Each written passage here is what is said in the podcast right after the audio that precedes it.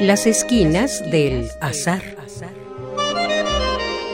Todo encuentro casual es una cita y toda cita una casualidad. Diálogos con Oscar de la Borbolla.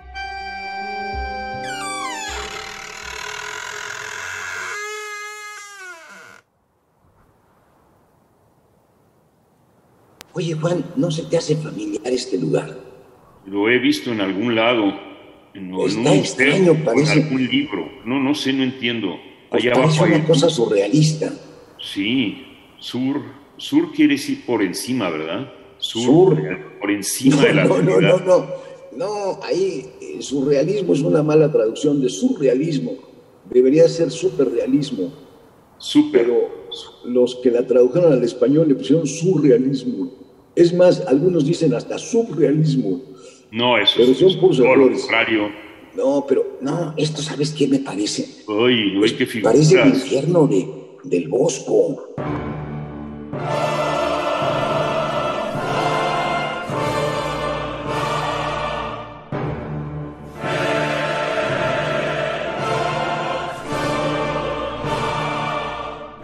Ah, Mira, allá arriba hay una ciudad como en llamas.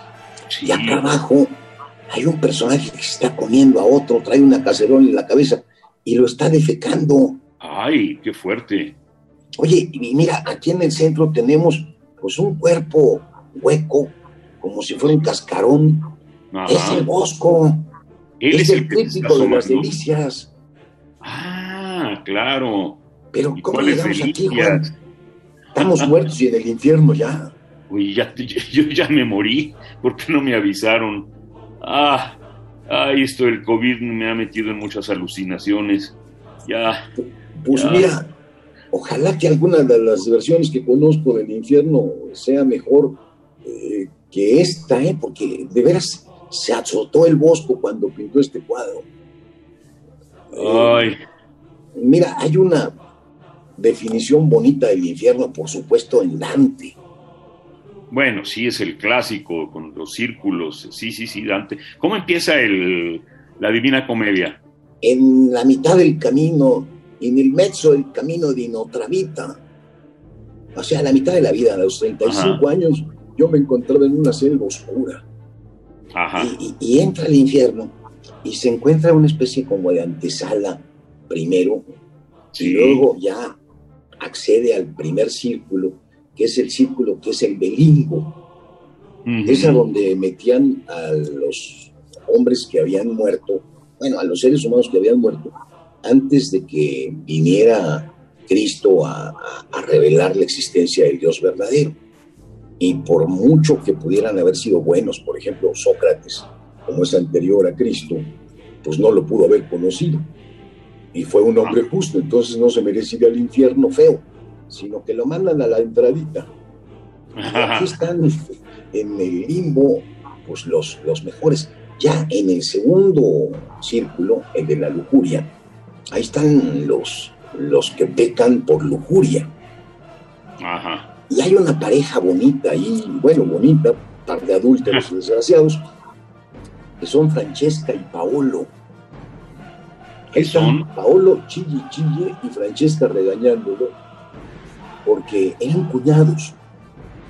Y Ujú. cuando se ausenta el, el marido de, de Francesca, está Paolo leyéndole eh, un, un libro de Lancelot. Y, y- y ¿sabes cómo le dice? ¿Cómo? Estábamos leyendo Lancelot y aquella tarde ya no leímos más.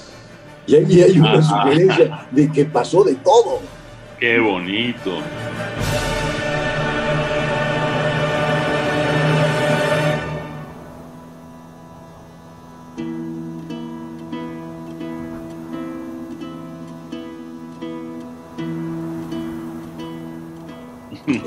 Luego vienen otro montón de, de círculos, bueno, otros siete, que son los distintos pecados. El de la gula es el que sigue. Pero es- este infierno en el, que, en el que caminamos no se parece a ese. Y, y hay otro, no sé si tú conoces infiernos. Hay un infierno muy bonito que tú como actor debes de haber alguna vez leído. Una obra de teatro de Jean-Paul Sartre. que, se llama A Puerta Cerrada. Ay, claro, son tres personajes nada más. Son tres personajes, ¿te acuerdas? que eh, está, llega uno de ellos al principio y pregunta, ¿y dónde están las ventanas? Entonces, el que está ahí se ríe y le dice, todos los que llegan siempre preguntan por las ventanas. y empiezan a platicar y llega un tercer personaje, son dos mujeres y un hombre. Y él es un tipo que ha sido un cobarde y hay ahí una mujer más o menos atractiva y otra mujer muy cizañosa. Y empiezan a lastimarse unos a otros. Y es una conversación de la que no pueden salirse. Y entonces llega Sartre a una frase final que es maravillosa. El infierno son los otros. Los otros, sí. Sí, me acuerdo. Así concluye, pero ¿sabes tú que esta frase no es de Sartre? Ay, o sea, le está citando de alguien. Pues no la está citando porque no le pone comillas. Más bien ah. se la está fusilando y la mete ahí como un desenlace maravilloso. esa frase yo me la encontré en El único y su propiedad, este libro del anarquista Max Stirner. Ahí, ahí aparece. Porque a diferencia de los anarquistas que piensan que el Estado es el, malo, el gobierno es el malo y hay que quitar al gobierno, Max Stirner cree que el, mal no es el gobierno, sino el mal es la sociedad. Y por eso dice, el infierno son los otros. Los otros, sí. Oye, tú también tienes un infierno por ahí. Ah, pues sí. Hay uno que... Es, es, es un infierno a la Dante, pero muy a la mexicana. Que, que viene en un librito mío que se llama Salto al infierno.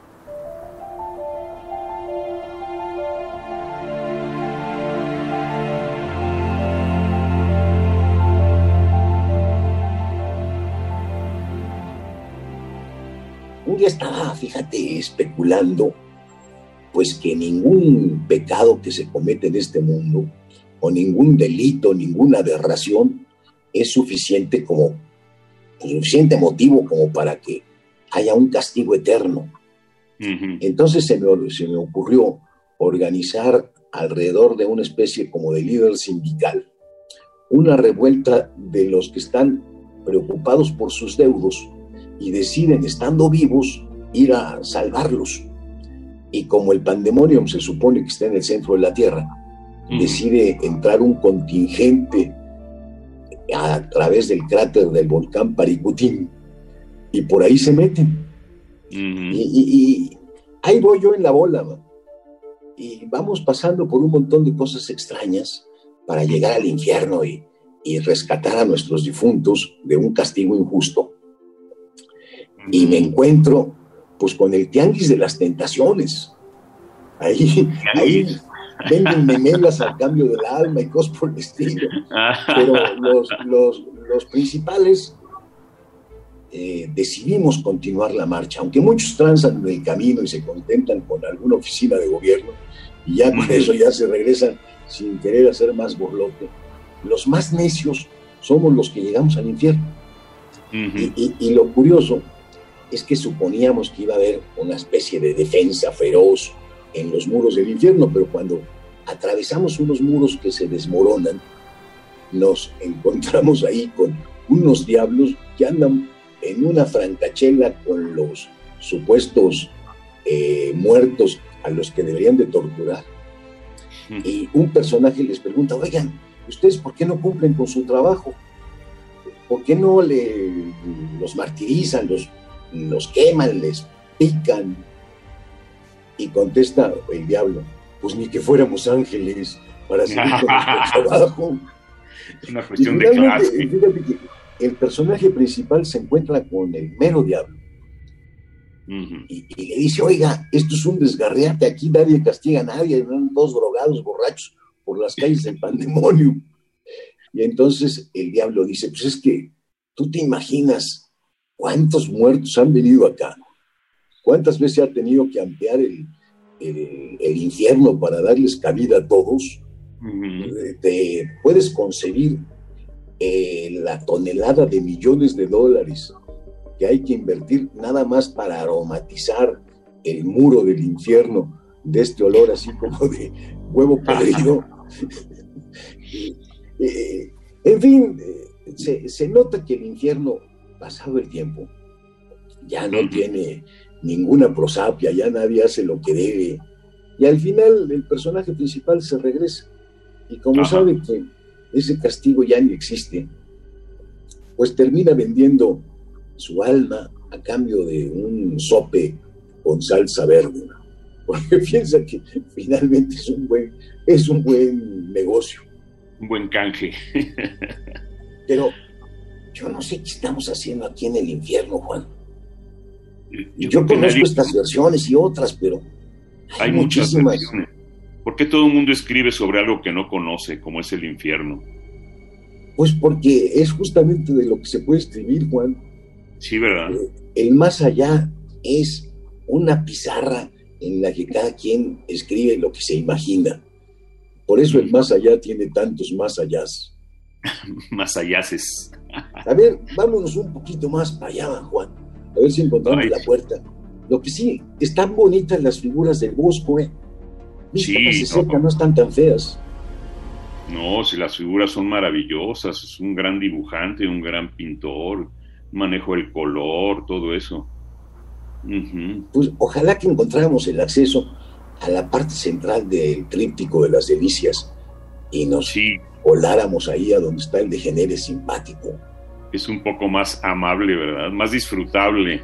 Sí, sí, sí, pues vente, vamos a buscarle. Yo creo que. Vamos a las delicias. Vámonos por la bisagra, ven. Aquí está la bisagra. ¡Ay! Radio UNAM, en colaboración con la Facultad de Estudios Superiores Acatlán, presentó Las esquinas del azar. Todo encuentro casual es una cita y toda cita una casualidad. Voces Oscar de la Borbolla y Juan Stack. Operación Francisco Mejía. Producción Rodrigo Aguilar. Radio UNAM, Experiencia Sonora.